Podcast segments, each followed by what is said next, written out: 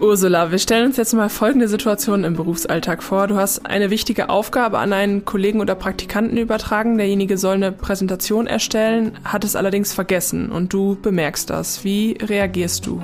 Also, da kann ich den gepflegtes kommt darauf an entgegnen. Ich versuche natürlich, das sachlich und freundlich zu sagen, aber ganz ehrlich, es kommt darauf an, wie sehr ich selber unter Druck bin. Also freundlich im Ton, klar in der Sache, klingt total idealtypisch, aber das klingt äh, natürlich absolut nicht immer. Da gibt's dann aber auch noch ganz andere Typen. Ich glaube, die einen, die lautstark jemanden zurechtweisen, fluchen dann oder komplett enttäuscht sind und mit demjenigen, der es vergessen hat, dann gar nicht mehr reden oder ja, eben einfach schweigen. Ich glaube, die kennen wir leider alle, auch die Hörerinnen und Hörer, die uns jetzt zuhören. Anne, wie reagierst du denn, wenn du selber unter Druck stehst?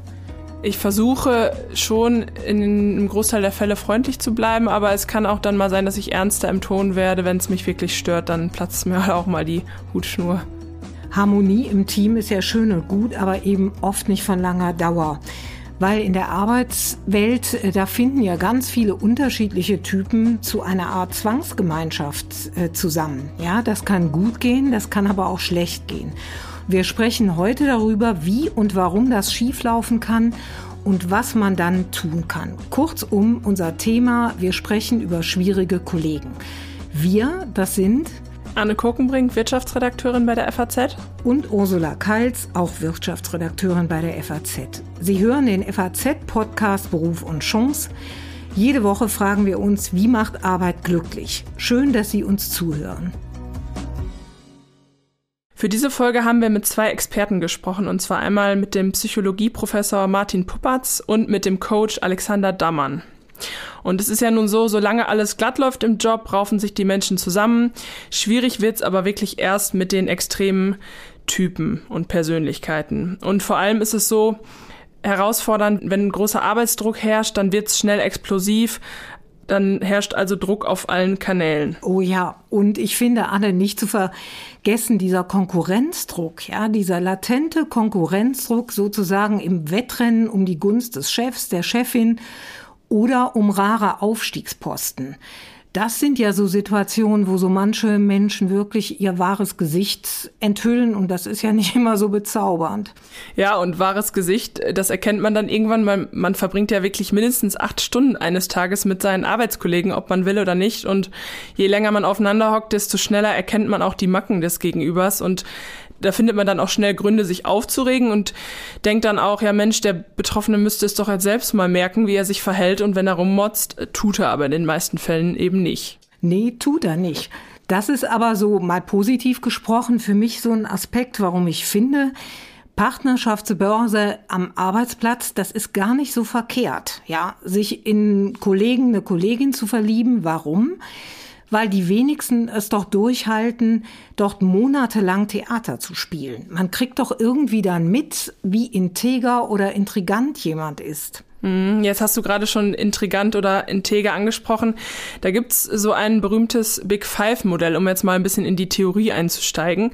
Und da geht es um die unterschiedlichen Ausprägungen von Persönlichkeiten, die es gibt. Und das soll so ein bisschen die Grundlage sein, um auch zu verstehen, wie die Leute eigentlich ticken. Ich habe darüber mit dem Psychologen Martin Puppatz gesprochen. Er ist quasi Experte auf dem Gebiet. Und zwar ist er Professor für Wirtschaftspsychologie an der FOM in Hamburg und gleichzeitig Geschäftsführer des Link-Instituts. Ähm, er berät quasi Unternehmen bei Persönlichkeitsfragen. Und er hat uns mal erzählt, was eigentlich das Big Five-Modell aussagt. Big Five, wie der Name schon sagt, besteht aus fünf Dimensionen. Die erste wäre, ähm, ist jemand introvertiert oder extravertiert. Das bedarf, glaube ich, keiner genaueren Erklärung, kann sich jeder was darunter vorstellen. Die zweite wäre, ist jemand gewissenhaft, also geht jemand sehr strukturiert, systematisch geplant an Aufgaben und Situationen ran oder bin ich halt eher so der flexible, spontane Mensch. Das dritte wäre, bin ich offen, also offen für Neues, setze ich mich mit neuen Ideen auseinander, abstrakteren Dingen, auch ein bisschen theoretischer vielleicht manchmal, macht mir sowas auch Spaß. Oder bin ich eher sehr beständig, ne? so ein bisschen Schuster bleibt bei deinem Leisten, auch sehr pragmatisch. Ähm, dann haben wir noch das Kooperative versus das Wettbewerbsorientierte. Also bin ich ein harmonieorientierter Mensch, der auch eine gewisse Kompromissbereitschaft hat, oder bin ich eben jemand, der schon auch die Auseinandersetzung sucht, ne? so dieses Wettbewerbsorientierte, Kompetitive.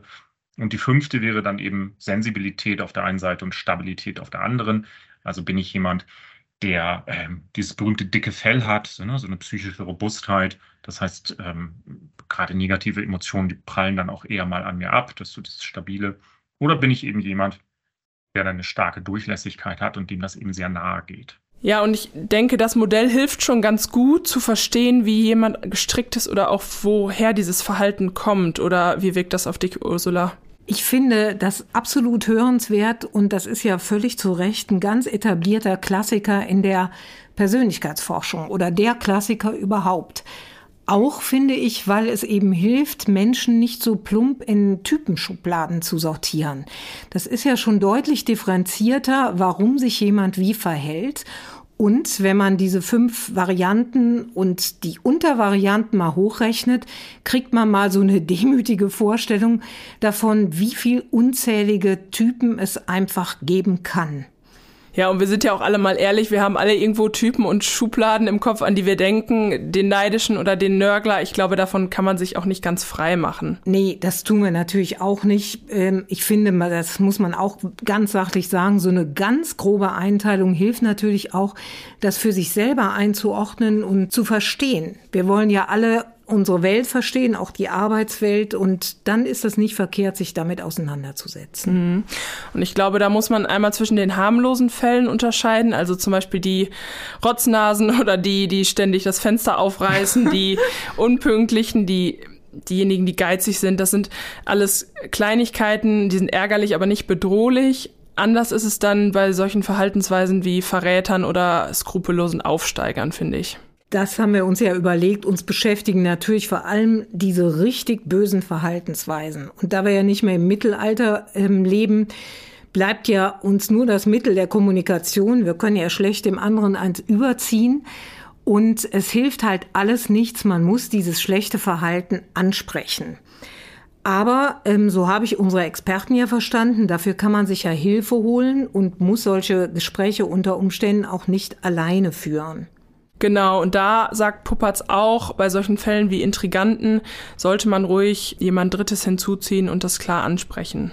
Nur wenn es so in Richtung Verräter geht, Intriganten geht, dann fällt es natürlich schwer, einfach zu sagen, ja gut, das lasse ich so an mir vorbeigehen. Dann bin ich ja direkt betroffen und vielleicht auch direkt ein Geschädigter. Ne? Das ist ja dann wirklich ein echtes schadhaftes Verhalten auch. Ne? Da gibt es jetzt auch nicht so den Persönlichkeitszug, den ich da zuordnen kann, sondern es ist dann schon so ein bisschen so ein anderes Level. Und da würde ich schon immer äh, dazu raten, auch wirklich die Aussprache zu suchen und die Problematik dann ja klar anzusprechen, ähm, die Person damit auch zu konfrontieren, zu signalisieren, hey, pass mal auf, ich habe das und das jetzt hier festgestellt, das ist so nicht in Ordnung. Und oft hilft es da, je nachdem, wie brisant oder festgefahren die Situation vielleicht auch ist, oft ist es da eben sehr hilfreich, auch eine dritte Person hinzuzuziehen als Moderatorin. Es ist aber, glaube ich, auch so, dass es nicht nur an dem anderen liegt, sondern auch ein bisschen mit einem selbst zu tun hat, wie sehr man sich vielleicht provozieren lässt oder wie sehr man überhaupt das Verhalten des anderen an sich selbst ranlässt. Also das ist, glaube ich, auch von jedem selbst ein bisschen abhängig. Und ich glaube, da ist ja auch jeder anders gestrickt. Der eine ist da härter drin im Nehmen, andere sind sensibler. Ich persönlich merke zum Beispiel, womit ich überhaupt nicht kann, das sind so Aggressoren. Also Leute vornehm ausgedrückt, die keine Affektkontrolle haben, die andere beschimpfen, sich gerne aufregen, sich da reinsteigern. Manchmal verbitte ich mir solche Auftritte, solche Ausflippereien, indem ich irgendwie versuche betont sachlich zu sagen, das ist jetzt nicht Stil des Hauses oder so einen Ton möchten wir hier nicht. Ich gebe aber zu, ähm, das ist mal so eskaliert, da habe ich auch schon mal den Raum verlassen. Das muss man sich natürlich leisten können. Und für Berufseinsteiger oder Lehrlinge im, in den ersten zwei Monaten oder Praktikanten in der Probezeit dürfte das so ein Verhalten ja rein hierarchisch ziemlich schwierig sein. Aber diese Polterer, die nerven total, wie früher oder leider auch heute noch so ausflippende Lehrer, die in der Schule kollektiv dann die ganze Klasse beschimpfen. Die gibt es leider überall und ich finde, das hat was Beschämendes. Anne, gelingt dir das denn dann, in so einem Fall die Ohren auf Durchzug zu stellen? Ja, wenn man die Person schon kennt und weiß, dass sie manchmal ein bisschen impulsiv reagieren, dann bleibe ich da meistens gelassen und weiß, dass da einfach mal ein Ventil losgelassen werden muss. Lass mich davon aber auch manchmal aus der Bahn werfen, bin dann selbst abgelenkt und ja, bin dann selbst aufgescheucht und muss mal durchschnaufen. Das hilft allerdings wenig. Ich glaube, da sollte man nicht, nicht auch selbst dann so impulsiv und aufbrausend werden, wie der, der andere dann sich verhält. Auch danach habe ich Alexander Dammann gefragt. Der ist Diplombetriebswirt und arbeitet als Coach in und um Hildesheim herum. Und der hat ganz gute Hinweise, wie man mit solchen Brüllaffen, so Aggressoren, irgendwie umgehen kann, ohne sich allzu sehr provozieren zu lassen. Das heißt, in der aktuellen Situation den ruhig einfach ja, im Zweifelsfall rumbrüllen lassen. Auch da gibt es natürlich aber auch Grenzen, die man für sich wahren sollte. Zum Beispiel, wenn der mich jetzt persönlich beleidigen würde oder mir irgendwie kriminelle Handlungen oder Betrug unterstellt. Da ist es dann schon gut zu sagen, hier Moment, jetzt unterbreche ich mal, auf der Basis können wir nicht weitersprechen. Darüber hinaus würde ich sagen noch, ähm, in der Situation selbst ist es wichtig, möglichst nicht dagegen zu gehen, also auch rumzubrüllen. Ja, das hilft nicht. Und gleichzeitig aber auch nicht groß zurückzuweichen, also mich ganz klein zu machen, so nach dem Motto, ah, bitte tun Sie mir nichts, ja, sondern versuchen innerlich irgendwie die Stellung zu halten und das auszuhalten. So Wenn wir das also richtig verstehen, Anne, soll man sozusagen etwas den Fels in der Brandung abgeben. Ja, dieses Bild benutzt er auch später. Ich kann nur sagen, mir hilft da so eine kleine Übung. Klingt vielleicht ein bisschen esoterisch, ich finde sie aber sehr effizient. Das hat mir mal ein Psychologe gesagt. Wenn man so angeschrien wird, solle man gedanklich sozusagen einen Betonring um sich selber hochziehen. Und ich habe gemerkt, allein wenn man in dieser Situation sich auf diese kleine Gedankenübung konzentriert, hilft das schon, nimmt Wut raus, auch Verzweiflung raus. Und das spiegelt sich dann sofort im Gesicht. Und das wiederum verunsichert diese Polterer. Also das ist ein ganz netter Effekt. Mhm. Und hilft vor allem, dass sich die Situation eben nicht noch weiter hochschaukelt, auch wenn man dann am liebsten nochmal kontern würde. Und Herr Martin Puppertz sagt bei dem Thema auch, dass man sich mal fragen sollte, warum sich derjenige gegenüber eigentlich gerade so verhält. Also was dahinter steckt, das gibt ja für jedes Verhalten irgendwo eine Absicht und man sollte demjenigen eben nicht direkt was Böses unterstellen indem ich aber auch mal hinterfrage, warum macht dieser Mensch das eigentlich? Ja, also Sie haben gerade angesprochen, so das Thema Verständnis. Hinter solchen Verhaltensweisen steckt ja immer irgendein Grund. Ne? Also vielleicht ist es ein Bedürfnis, ähm, was nicht wirklich erfüllt ist. Ja? Ähm, vielleicht ist es eine Unsicherheit, vielleicht ist es, ist es eine Angst auch irgendwo. Ja? Also da hat man auch so ein bisschen die Wahl, ziehe ich mich da raus und ziehe ich mich da wirklich zurück und lasse das so ganz an mir vorbeigehen oder nehme ich mich dieses Themas an und setze mich damit auch auseinander. Und dann kann man natürlich wirklich mal fragen, gibt es vielleicht Dinge, die man auch verändern kann bei den Aufgaben dieses Menschen, bei dem Arbeitsumfeld dieses Menschen, ähm, sodass eben vielleicht diese ja, störenden Verhaltensweisen so in der Form nicht mehr auftreten oder weniger auftreten. Das finde ich ist eine ziemlich interessante Stelle, weil ich das sehr herausfordernd finde. Ja, das ist ja eher der unbequeme Aspekt bei diesem Thema. Es wäre ja einfach, so diese ganzen Typen zu kategorisieren und zu sagen, die sind alle so bös, die Welt ist schlecht. Aber es hat eben auch was mit einem selber zu tun. Und äh, natürlich sagen die meisten, sie würden grundlos beschimpft oder angegangen oder fühlen sich total ungerecht behandelt und der andere soll mal gefälligst sein Verhalten ändern. So wie das ja manche Leute auch in der Partnerschaft machen. Ich habe immer recht, der andere ist falsch, ja. Das wäre alles schön, ist aber ja eine Illusion. Und diese Gelassenheit zu erreichen, die ist natürlich gar nicht so einfach erreichbar, wie Alexander Dammann sagt. Das heißt, es geht eigentlich immer hauptsächlich darum zu gucken, wie gehe ich mit dem um und gleichzeitig sollte ich aber auch bei allen von denen schauen, wie stark sind die jeweils ausgeprägt in dem, wie sie sind. Also bis zu einem gewissen Maß ist das ja alles erträglich, aber jede Situation kann ja irgendwann mal so weit, ich sag mal, eskalieren, dass man sagt, das ist jetzt hier nichts mehr für mich. Und da man halt Menschen nur bis zu einem gewissen Grad tatsächlich verändern kann und auch nur bis zu einem gewissen Grad darauf reagieren kann, kann es durchaus auch mal die Situation geben, dass man sagt, okay, was wären denn jetzt nächste Eskalationsschritte? Das könnte zum Beispiel ein Gespräch mit einem Vorgesetzten sein, das könnte ein, auch ein Berufswechsel sein, ein Abteilungswechsel, was es auch immer ist. Und das gilt, glaube ich, für alle von den Typen. Das finde ich sehr interessant, was er sagt, und das erlebe ich selbst auch häufiger. Man muss sich auch klar machen, die meisten Charaktere sind so fest, wie sie sind. Die kann man auch nicht ändern, und das sagt auch Martin Puppatz. Man ähm, muss davon ausgehen, dass Persönlichkeiten sehr stabil sind. Man kann vielleicht einzelne Verhaltensweisen ändern mit ein bisschen Mühe, aber eben die Menschen nicht verändern, die dahinter stecken. Ja, und deswegen sollte man sich mal eher fragen, was diesen Menschen eigentlich dazu bewegt hat. Sich mal in die Lage des anderen zu versetzen, finde ich, wie gesagt, eine Herausforderung. Aber einer der schönsten Sätze in der Psychologie lautet ja, der andere ist anders. Ja. Trotzdem kommen wir nicht umhin, uns mit so extrem belastenden Eigenschaften auseinanderzusetzen. Also wirklich Leuten oder Kollegen, die total illoyal sind, die petzen, andere verraten, um besser beim Chef oder der Chefin dazustehen. Also so richtigen Intriganten. Was da hilft, es bleibt einem nichts anderes übrig, das beherzt und direkt ansprechen. Ja, zu erklären, deutlich zu machen, hör mal, ich habe diese Machenschaften durchschaut und klar zu machen, ich dulde das nicht. Und gerade bei den Leuten, die so, Verzeihung, das ist nicht so richtig FAZ-like, aber die so hinterfotzig sind, ja, auch selber Informationen zurückhalten. Das hilft bei notorischen Ideenklauern. Das ist ja auch so eine ganz perfide Variante von intriganten Menschen, die sich also immer mit den Federn der anderen schmücken.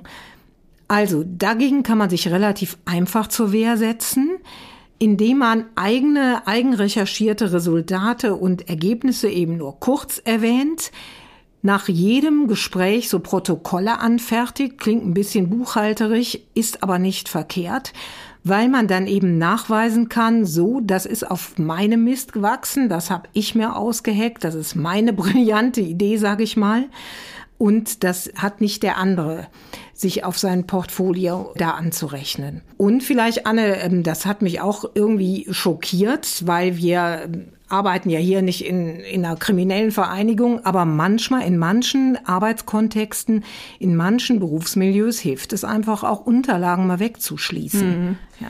ja, das ist ein wichtiger Punkt, den du sagst. Das habe ich auch schon erlebt. Da muss man echt aufpassen, was man auch auf dem Flur zu einem Kollegen sagt. Und das merkt man auch bei Argumenten. Dann sagt jemand etwas und plötzlich greift es jemand anders auf und sagt, plappert den Satz nach, damit es der Chef hört und damit man dann besonders gut ankommt. Und das im Nachhinein noch nachzuweisen, man das selber eigentlich war, der die Idee hatte, das ist dann schwierig. Und da muss man auch in, Mut haben, in größerer Runde das Ganze mal zur Sprache zu bringen und nicht da ähm, dann klein beizugeben. Und dann halt ein Verrat ist halt ein, ist halt ein Vertrauensbruch. Und da würde ich als erstes immer mich fragen, so okay, habe ich da, war ich da zu naiv? Habe ich den falsch eingeschätzt? Und wenn ich, wenn ich den für, für einen Verräter halte, gebe ich natürlich so gut wie nichts preis, mach, versuche mich auch abzusichern und ja, mich abzusichern, das trifft's und wenig, wenig dem Futter zu geben und Munition zu liefern. Und wenn ich aber sage, so, nee, da gab es keine, gab's keine Zeichen für, ja, dann ist es halt, okay, da habe ich jetzt aber aus dem gelernt. Das heißt, ich werde jetzt aus dem, jetzt werde ich entsprechend handeln und einfach vorsichtiger durch die Welt gehen, ohne das auf alle Menschen zu übertragen und halt mich komplett zu verschließen und niemandem mehr zu vertrauen. Das wäre auch verkehrt. Und auch hier, je nachdem, was es ist, würde ich natürlich auch den zur Rede stellen. Als wir uns auf das Thema vorbereitet haben, das klingt ja erstmal ein bisschen schwerblütig, haben wir ja phasenweise auch total Spaß gehabt, ne, Anne?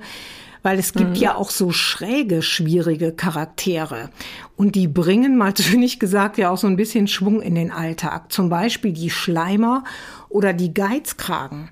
Also mit Geizkragen sind gemeint die Leute, die zwar bei jedem Umtrunk, bei jedem Geburtstag als Erste das Buffet plündern, die aber komischerweise immer selbst Urlaub haben oder freie Tage, wenn sie selbst mal Geburtstag haben und etwas spendieren oder ausgeben müssten. Oder auch die Faulpelze, die sind jetzt äh, mitunter nicht ganz so spaßig, die sich gerne verdrücken, wenn es so ans Ärmel hochkrempeln geht. Und natürlich auch den Schleimer, der ist natürlich deutlich störender. Unterhaltsam zu beobachten. ärgerlich, aber wenn andere auf äh, so einen Schleimer reinfallen, sind dir solche Leute denn auch schon mal über den Weg gelaufen, Anne? Ja, so hier und da schon. Ich glaube, da, da finden sich auch viele wieder. Ich denke zum Beispiel an die Leute, die sich ständig irgendwie geschickt auch vor Aufgaben oder Sachen drücken. Und ich finde, da kann man auch ruhig mal denjenigen eins reindrücken und so ein bisschen mit Humor und Spaß sagen, ja, nächstes mhm. Mal bist du aber dran.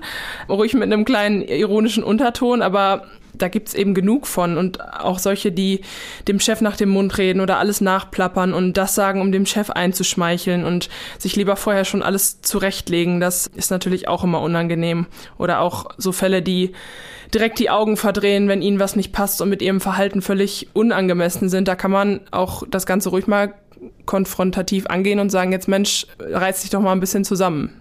Mhm. Vielleicht mit einem kleinen netten Ton. Leute, die so, die so auch so, so eine gewisse Launenhaftigkeit an den Tag legen, ne? Denn mit verdrehten Augen, wenn dann wieder irgendwie der überforderte Praktikant was sagt, das, damit kann man ja Leute regelrecht vernichten. Finde ich auch unterirdisch.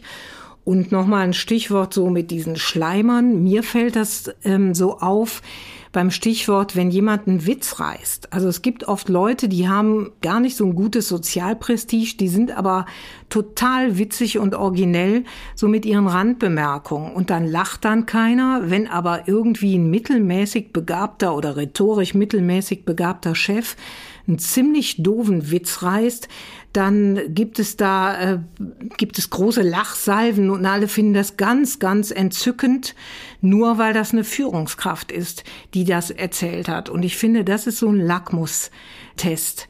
Ich finde das abstoßend bis manchmal regelrecht drollig, das zu beobachten. Übrigens auch noch so eine Variante, gerade bei Schleimern, wenn die nicht rechtzeitig mitbekommen haben, dass ähm, ein Chef jetzt einen Gesinnungswechsel hat, ja, und von seiner ursprünglichen Meinung abgerückt ist, und die Schleimer dann so hinterherhinken und dann gar nicht mehr wissen, wo sie jetzt äh, nicken sollen. Also das, das kann schon wirklich grotesk und amüsant sein. Und ich finde es gut, die da nochmal auflaufen zu mhm. lassen. Und da ist es, finde ich, auch ein Unterschied. Einige Leute sprechen dann unter vier Augen über ein Thema und haben dann die und die Meinung und plötzlich, wenn es in die große Konferenz geht, ähm, reden sie dann wieder der und der Person nach dem Mund. Also oh, da ja. kann man, mhm. wenn man äh, Pech hat, auch mal richtig auf die Nase fallen. Deswegen, wenn da was äh, Unangenehmes ist, dann ruhig damit konfrontieren, auch wenn das natürlich Überwindung kostet. Und ein Punkt, den ich hier noch wichtig finde, ist, dass das Verhalten oder die Verhaltensweisen, die wir angesprochen haben, aber auch immer im Auge des Betrachters liegen. Zum Beispiel, wenn jemand unpünktlich oder unzuverlässig ist. Und da hat Martin Puppatz auch eine Erklärung für. Und dieses flexible, spontane, dieses Improvisieren geht oft auch mit einer gewissen ja, Unzuverlässigkeit einher. Ähm, aber auch da würde ich immer dafür plädieren, ein bisschen differenzierter hinzugucken.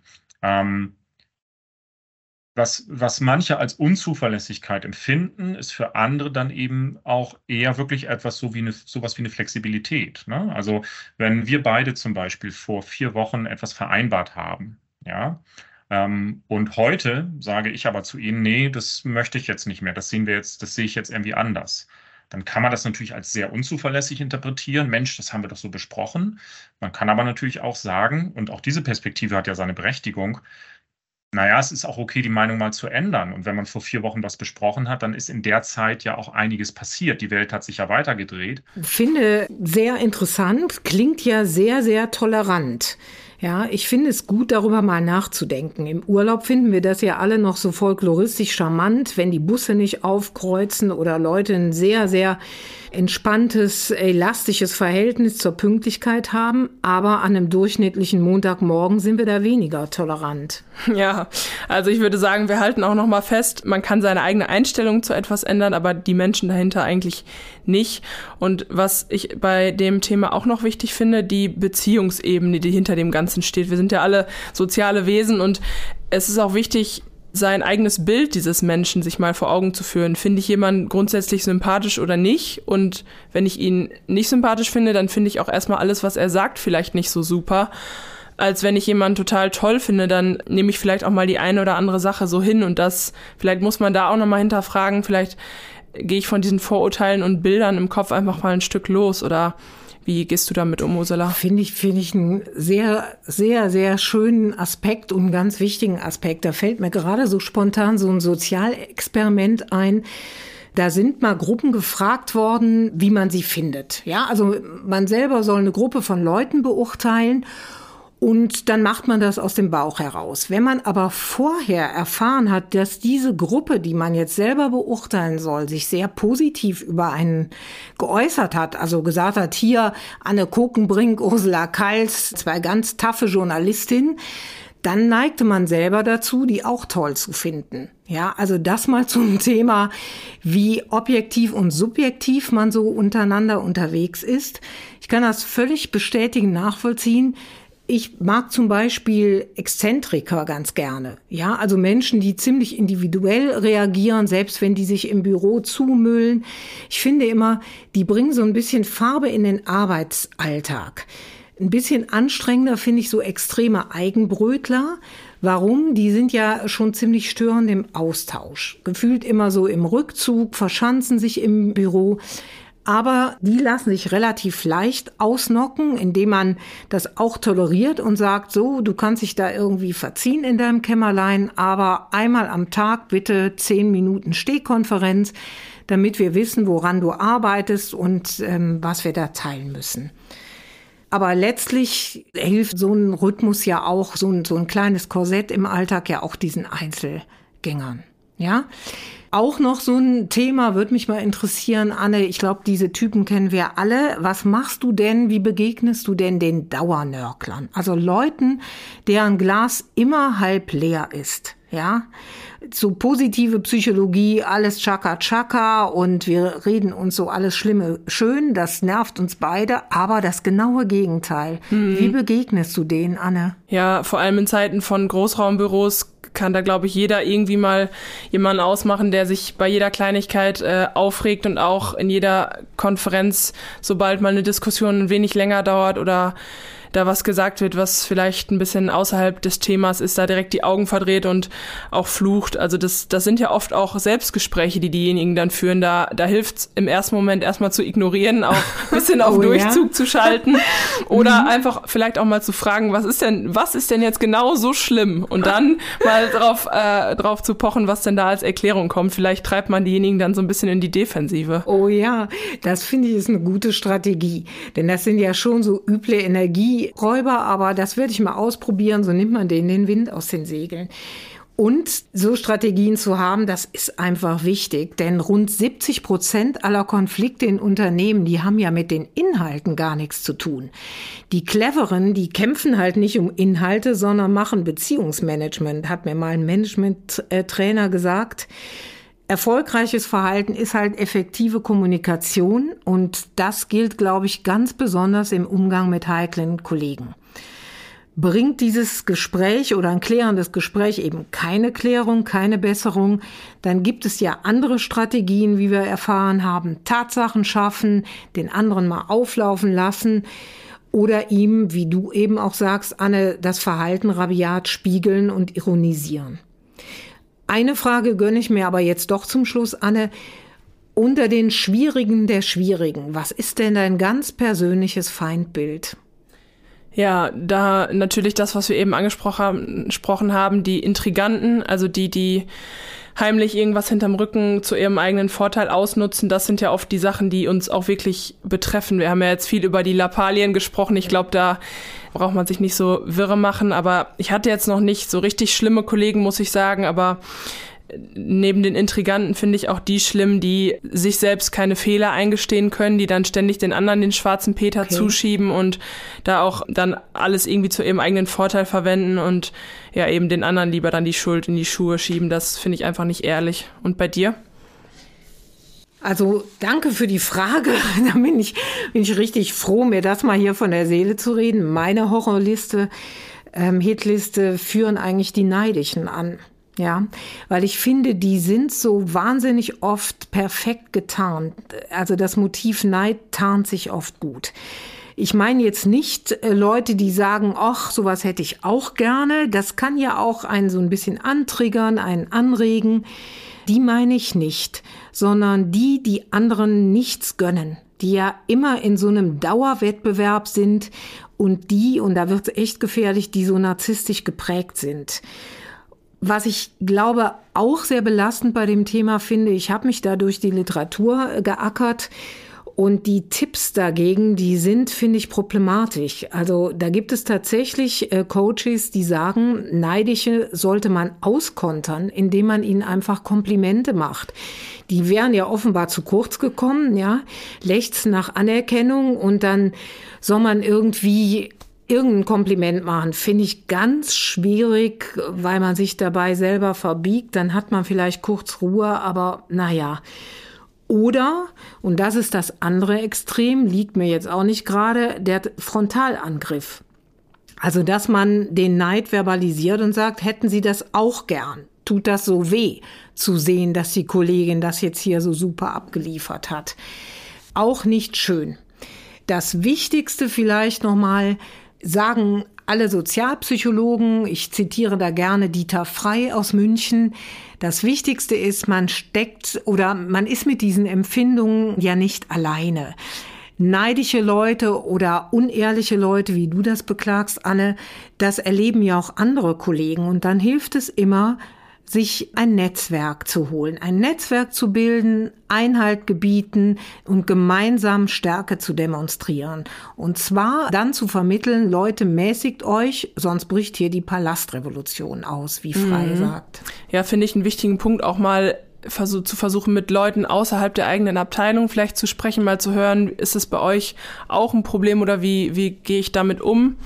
Und zum Schluss vielleicht nochmal der Hinweis, trotz aller Probleme, die wir jetzt angesprochen haben bei schwierigen Kollegen, sollten wir aber auch bedenken, dass das vielleicht auch mal einen positiven Punkt haben kann. Das hat Martin Puppertz auch nochmal unterstrichen. Und zwar haben ähm, schwierige Kollegen eigentlich drei Vorteile, wenn man das jetzt auch nicht glauben würde. Und zwar stärken sie den Wettbewerb innerhalb eines Unternehmens. Also es sorgt irgendwo dafür, mhm. dass dass man ja sich auch selbst Mühe gibt und vielleicht auch selbst an daran arbeitet, besonders erfolgreich zu sein, wenn man von anderen daran gehindert wird. Zum Zweiten lernen sie uns auch geduldig zu sein mit uns selbst, uns ein bisschen in, in unseren Reaktionen zu üben. Und sie eröffnen uns neue Perspektiven, was wir eben schon gesagt haben, mal sich in denjenigen hineinzuversetzen und zu schauen, was, warum tickt der jetzt eigentlich gerade so? Und ja, zusammenfassend geben wir Ihnen mit auf den Weg, dass Sie mit einigen Tipps jetzt vielleicht im Großen und Ganzen ein wenig harmonischer arbeiten in Ihrem Beruf und danken Ihnen fürs Zuhören an dieser Stelle und nochmal herzlichen Dank an die Kollegen in der Technik, David Brucklacher und Kevin Gremmel und Angelika Fey in der Redaktion. Und wir freuen uns als Team, wenn Sie nächste Woche wieder einschalten, wenn es bei uns um die große Frage geht, wie Arbeit glücklich macht. Übrigens, es soll ja auch ausgesprochen schwierige Chefs geben. Davon handelt eine andere Folge von uns. Den Link finden Sie in den Show Notes.